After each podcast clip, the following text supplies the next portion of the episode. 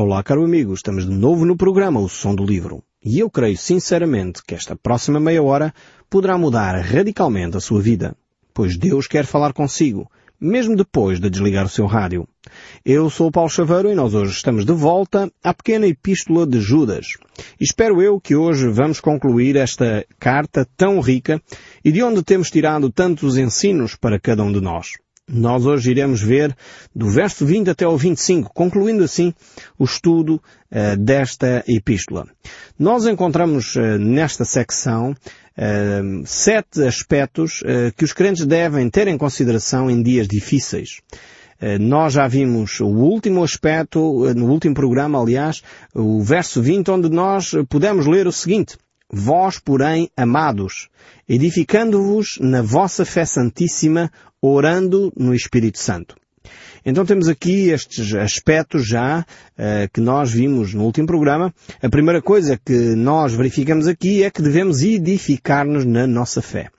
Esse é um dos aspectos importantes. É, é curioso ver como a palavra de Deus nos mostra que, por um lado, nós somos tocados pela graça de Deus, não há grande mérito em nós, por outro lado, é sem dúvida um desafio que Deus sempre nos lança de nós nos envolvermos na construção da nossa fé. Há uma certa responsabilidade sua e minha para crescermos no conhecimento de Deus. Então não é tudo uh, exterior a nós. Algum trabalho nós temos para desenvolver a nossa fé. E como é que isso uh, uh, ocorre? Como é que edificamos a nossa fé? A palavra de Deus é simples uh, e eficaz quando ela diz que a nossa fé vem pelo ouvir e o ouvir a palavra de Deus. Ou, ou seja, edificamos, construímos a nossa fé na medida em que nós estudamos a Bíblia, na medida em que nós aprendemos da palavra de Deus, na medida em que nós aplicamos essa mesma palavra ao nosso dia a dia e vamos verificando que aquilo que Deus afirmou é verdade, concretiza-se na, na, vida prática de cada um de nós. Então a nossa edificação da fé, a construção da fé, é uma, uma construção que é feita na medida da experiência, na medida de que eu vou vivendo os princípios de Deus. E porque eu vivo, verifico que aquilo funciona, e porque eu sei que funciona, vou dando mais um passo de fé, alargando assim a minha confiança em Deus, crescendo assim uh, no meu relacionamento com Deus. Então temos este primeiro aspecto fundamental uh, que Judas vai deixar agora aqui com os cristãos. Como uh, vivermos em dias difíceis. Primeiro lugar, estudar e ouvir a palavra de Deus para que a nossa fé possa aumentar. Então é um pequeno passo, mas um passo fundamental. Então aquela ideia de que somos cristãos, temos a Bíblia em casa, mas nem lemos a Bíblia, eh, não ajuda em nada a construção da nossa fé, a edificação da nossa fé. É fundamental uh, lermos a Bíblia, ouvirmos o programa O Som do Livro ou outros programas que falem da Bíblia, irmos à igreja, estarmos envolvidos numa comunidade, tudo isso faz parte da construção da nossa fé. Então é necessário nós uh, termos estes pequenos passos. Um cristão que diz eu sou cristão, mas eu não quero saber da igreja. Um cristão que diz que eu sou cristão, mas eu não leio nunca a Bíblia. Dificilmente vai edificar a sua fé. Dificilmente vai construir uma fé que seja sólida e preparada para os dias difíceis. Então, este é um primeiro passo importantíssimo. Um segundo passo importante que Judas nos deixa aqui é orar no Espírito Santo. O que é que é isto? De orar no Espírito Santo. Uh, muita confusão tem sido levantada sobre esta frase uh, e uh, a Bíblia apresenta mais um, um texto bíblico, ocorre só duas vezes nas Escrituras, esta ideia de orar no Espírito e o outro, o outro texto ocorre em Efésios capítulo 6. Quando o apóstolo Paulo está a falar sobre a armadura do cristão, ele volta a falar sobre esta ideia. Uh, e diz assim o texto bíblico em Efésios 6, verso 18. Com toda a oração e súplicas, orando em todo o tempo no Espírito, e para isso vigiando com perseverança e súplicas por todos os santos. Temos aqui então esta ideia uh, bastante interessante em que efetivamente nós devemos estar envolvidos uh, com Deus, com intimidade com Deus, de tal maneira que as nossas orações são o reflexo da nossa comunhão com Deus. Eh, o apóstolo Paulo e Judas, eh, na sua carta, eh, têm os dois a mesma sequência de ideias. Eu não sei se reparam, não sei se conhecem bem aqui este texto de Efésios capítulo 6. o, o, versículo que antecede esta a ideia de orarmos em espírito, da parte do apóstolo Paulo, em Efésios, é antecedido pela ideia de que nós devemos usar a espada do espírito que é a palavra de Deus. E Judas diz a mesma coisa por outras palavras quando ele diz que nós devemos edificar a nossa fé. E a edificação da nossa fé é alicerçada no conhecimento da palavra de Deus. Então, primeiro temos que alicerçar a nossa fé na palavra de Deus. Como diz Paulo e diz Judas. E depois, em seguida, orar na dependência do Espírito Santo. Orar, eh, de facto, percebendo o que é que Deus quer e dessa forma, então, tornar uh, essa palavra de Deus numa oração. É dessa maneira que nós podemos orar efetivamente no Espírito Santo. Orar no Espírito Santo não é tanto aquela ideia que nós encontramos uh, em Romanos, capítulo 8, quando diz que o Espírito Santo uh, intercede por nós com gemidos inexprimíveis. Não é tanto isso. Uh, não é tanto ficar, enfim, com, com os gemidos em oração, porque às vezes, de facto, faltam-nos as palavras. Ficamos diante de uma situação tão difícil que não temos palavras para expressar aquilo que vai na nossa alma. Mas, para todos os efeitos, quando nós conhecemos a palavra de Deus, temos a nossa fé alicerçada na Bíblia, podemos então orar dirigidos por Deus, dirigidos pelo Espírito Santo, porque é o próprio Espírito Santo que inspirou as Escrituras e dessa forma eh, desenvolvemos um relacionamento com Deus. Então, creio que em primeiro lugar a oração não é um peditório. Isto é importantíssimo ser dito.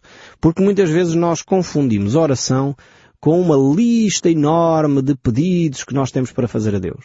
E claro está, você se tivesse um filho que só se dirigisse a si uh, no sentido de fazer um pedido, realmente você teria uma relação muito pobre com o seu filho.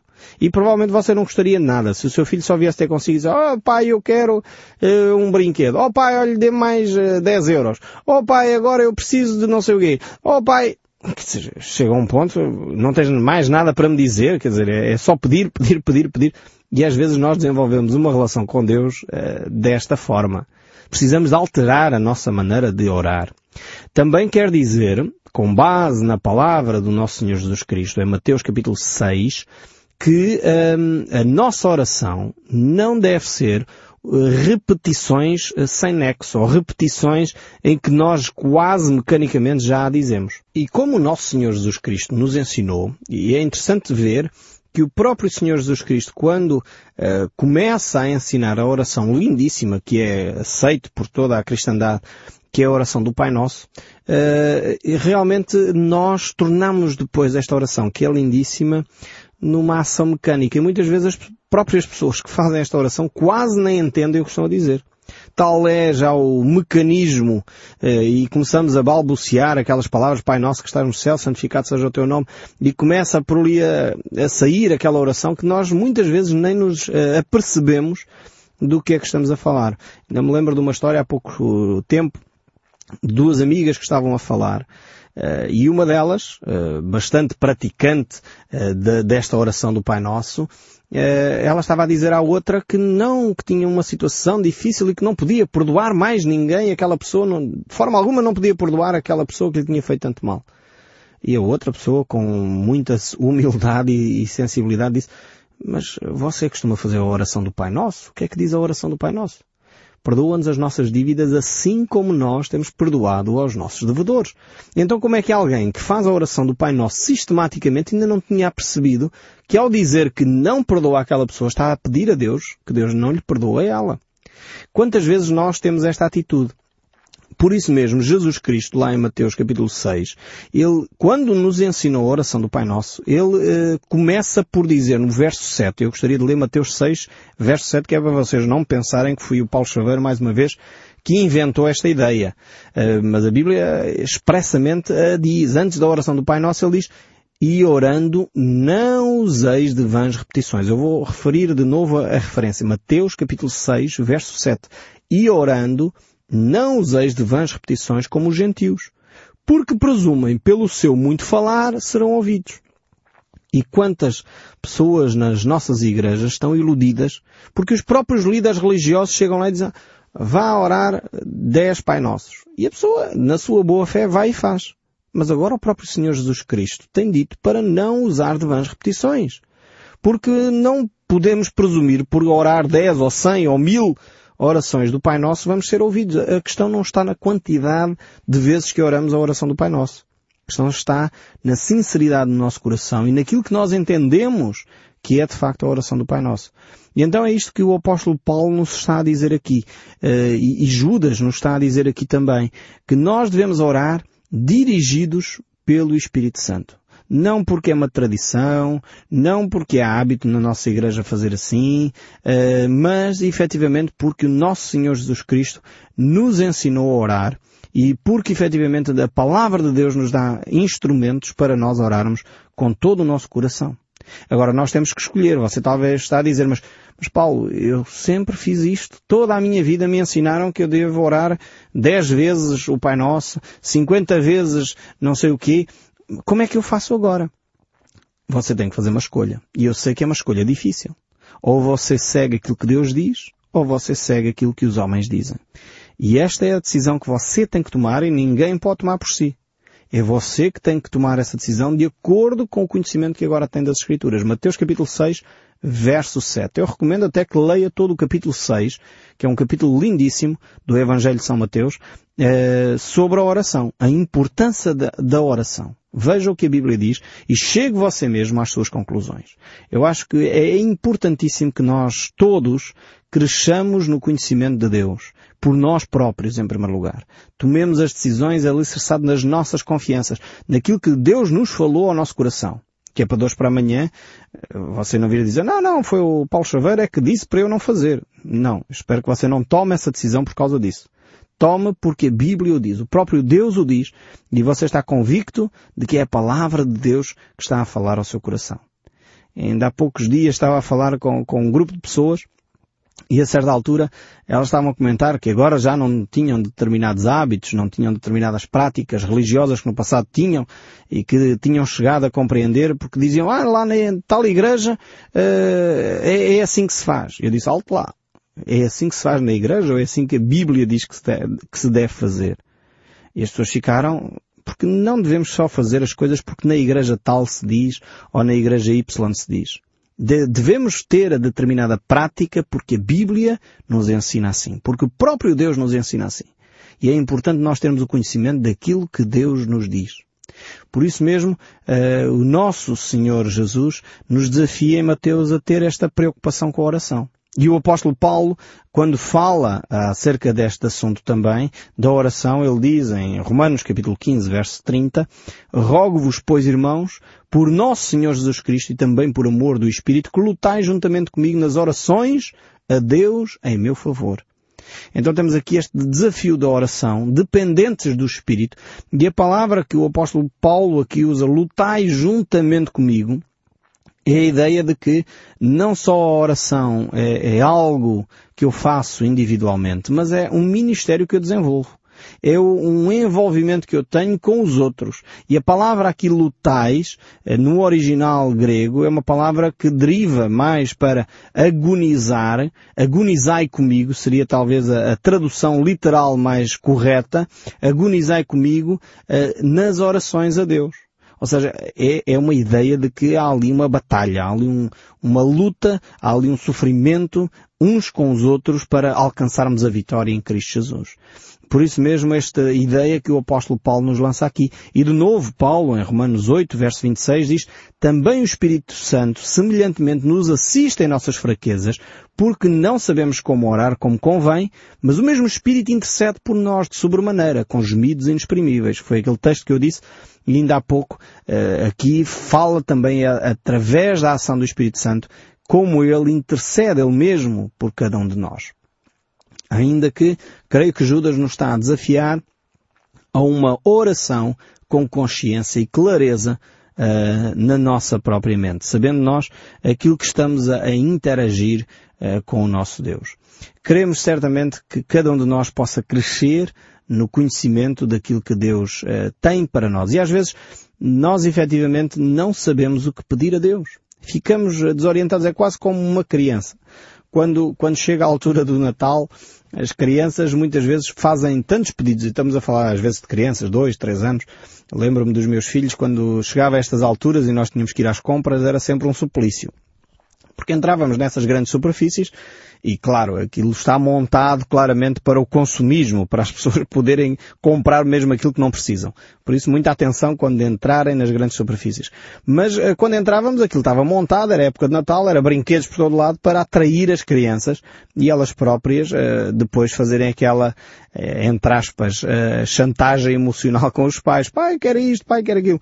E era interessante ver que os meus filhos faziam o mesmo que a maioria das crianças, que era, pegavam num brinquedo, largavam aquele, pegavam noutro, porque aquilo está acessível a que as crianças possam mexer, tocar, eh, e eles queriam todos os brinquedos. É, como é óbvio, eu como pai teria que filtrar aquilo. Se eu comprasse tudo o que eles queriam, saía dali com um carro enorme de compras só com brinquedos e depois chegavam a casa eles não ligariam certamente a quase nenhum deles, ficariam com um ou dois.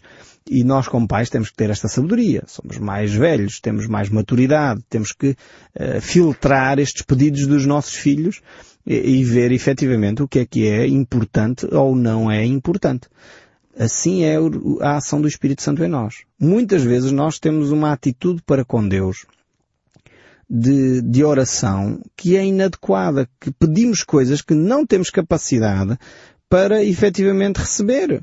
Imagino se o meu filho de dois ou três anos, na altura, agora já estão uns homenzinhos, já não fazem esse tipo de coisas, mas imagino quando eles tinham dois ou três anos, se eles me viessem pedir uh, um, um, automóvel a sério. Pai, eu quero é um carro, eu quero é um, um carro grande para conduzir. É óbvio que eu, como pai, sabendo que eles com dois ou três anos não podem conduzir, é proibido por lei, não podem sequer uh, chegar aos pedais e ao volante ao mesmo tempo. Eu, como pai, seria insano uh, se eu lhes desse um automóvel a sério. Portanto, eu como pai, mesmo que eles pedissem muito e clamassem muito e fizessem jejum e oração dia e noite, vigílias e tudo, eu não iria dar, porque não era adequado para a sua idade. O mesmo acontece connosco. Deus só nos traz até à nossa vida aquilo que Ele sabe que vai ser produtivo para nós, que vai ser útil para nós. Mesmo que muitas vezes nós peçamos a Deus uh, com uma maior força, com um maior sentido de, uh, de, de querermos efetivamente esse benefício da parte de Deus, nós temos que perceber que a oração é respondida da parte de Deus, uh, efetivamente, quando Deus percebe que nós vamos beneficiar e podemos receber aquilo que estamos a pedir. Porque nem sempre nós temos capacidade para receber o que nós estamos a pedir a Deus. Então é importante nós orarmos na dependência do Espírito Santo.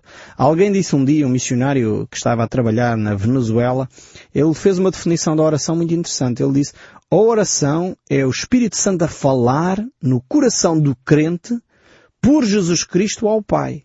Veja bem, eu vou repetir esta definição, que eu acho lindíssima e de facto define bem o que é a oração.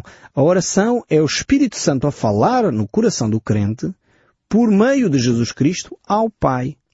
Então, nós dirigimos-nos ao Pai, nas nossas orações, através de Jesus Cristo, porque foi Ele que derramou o seu sangue por nós, mas orientados pela ação do Espírito Santo no nosso coração. Então é dessa maneira que nós devemos orar.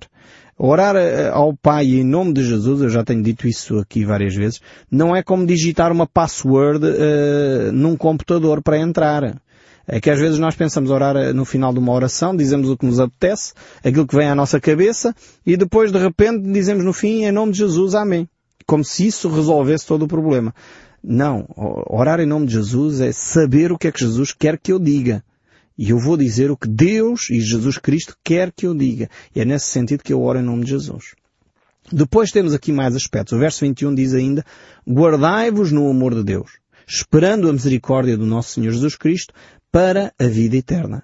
Aqui temos então mais um aspecto que é uh, de guardarmos o amor de Deus. Uh, isto tem a ver com o nosso relacionamento com os outros, tem a ver com o nosso relacionamento com o próprio Deus. Agora, muitas vezes nós não experimentamos o amor de Deus nas nossas vidas, mas isso não quer dizer que o amor de Deus não está disponível. É como uh, quando estou aqui no estúdio, estou fechado, não há sol, no entanto lá fora, na rua, está um sol tremendo. O facto de eu não ver o sol não significa que o sol não existe, que o sol não está a aquecer. Uh, antes, pelo contrário. Eu estou aqui fechado e infelizmente não experimento esse sol lindíssimo que uh, está lá fora. É necessário realmente eh, nós termos esta mesma percepção em relação ao amor de Deus. Quantos de nós se fecham num quarto escuro do seu próprio eu e não permitem que a luz do amor de Deus penetre nesse recôndito lugar. Deixem de facto que o amor de Deus toque a sua vida. Saiam para fora de vocês mesmos e deixem que Deus toque o vosso coração. Experimentarão de facto essa luz lindíssima que vai conduzir as vossas vidas. Continuando ainda o verso 22 para terminarmos, estamos a caminhar para o fim, e diz assim, compadecei-vos de alguns que estão na dúvida. Aqui vemos que uh, o desafio de, de Judas é termos paciência para com as pessoas também. Nem todos chegam à compreensão do Evangelho à mesma altura, no mesmo tempo. Por vezes leva meses ou anos em que nós simplesmente vamos vivendo o nosso cristianismo e vamos dando testemunho daquilo que é a nossa fé e temos que aguardar que as pessoas cheguem ao conhecimento de quem Deus é. Então, Judas nos deixa também esse desafio. Depois, um, um outro aspecto é no verso 23. Salvai-vos arrebatando-os do fogo quando a outros, sede também compassivos em temor, detestando até a roupa contaminada pela carne. Então, vemos aqui que este desafio eh, de paciência é com o objetivo principal de ajudar as pessoas a chegar ao conhecimento de quem Deus é. E dois últimos textos para terminar diz, Ora, aquele que é poderoso para vos guardar de tropeçar e para vos apresentar com exultação, imaculados diante da sua glória, ao único Deus, nosso Salvador, mediante Jesus Cristo, Senhor nosso, glória, majestade, império e soberania, antes de todas as eras, agora e para todos os séculos. Amém. E Judas termina esta carta lindíssima, com tanta riqueza para nós, com um hino de exaltação à pessoa de Jesus Cristo. E vejam bem que ele identifica Jesus Cristo como o Deus eterno, o Deus Salvador, o Deus que merece toda a glória, o Deus que é majestoso, o Deus que é soberano sobre todas as coisas. E ainda há pessoas que põem dúvidas sobre a divindade de Cristo. Então deixe que este som deste livro continue a falar ao seu coração. Ouça aquilo que estes últimos textos do livro de Judas lhe dizem e deixe efetivamente que o som deste livro continue a falar consigo, mesmo depois de desligar o seu rádio. Que Deus o abençoe ricamente e até ao próximo programa.